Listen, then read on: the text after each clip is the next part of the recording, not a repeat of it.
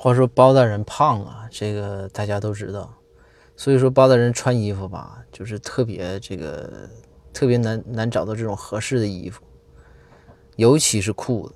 包大人这个腿型啊，也是有点惨不忍睹。然后又有一天呢，这包大人要买要要去买裤子，让公孙先生陪着，挑了多少家店呢？然后后来又找裁缝去做，这也非常难。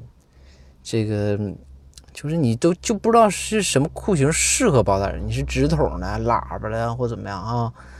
然后这个公孙就就直皱眉，公孙就跟包大人说：“说大人呐，您呐生早了。”你要是再晚生个百八十年呢啊，这个还好办。